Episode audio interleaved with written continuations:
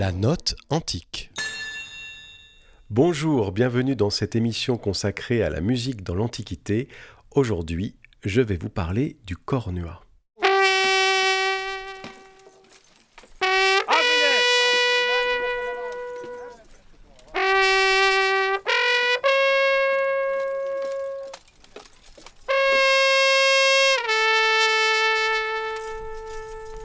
Le cornoa, mais on dit aussi cornu, que vous avez peut-être aperçu dans un album d'Astérix ou même dans un péplum, était un instrument à embouchure de type trompette, d'origine étrusque et utilisé par les Romains.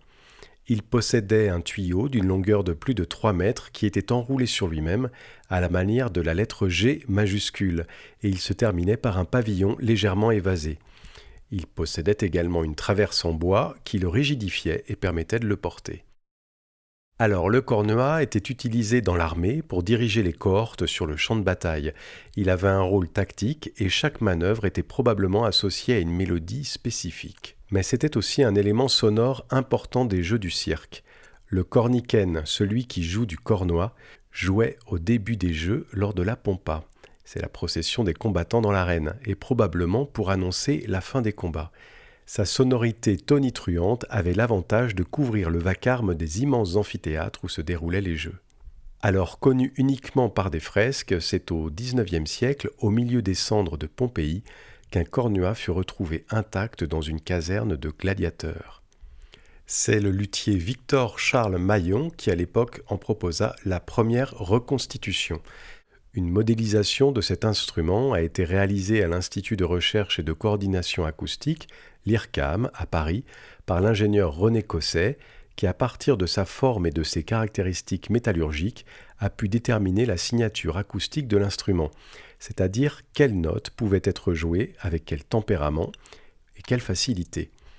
Tous ces paramètres sont ensuite intégrés et gérés par le logiciel Modalis afin d'obtenir une représentation la plus fidèle possible du son d'origine.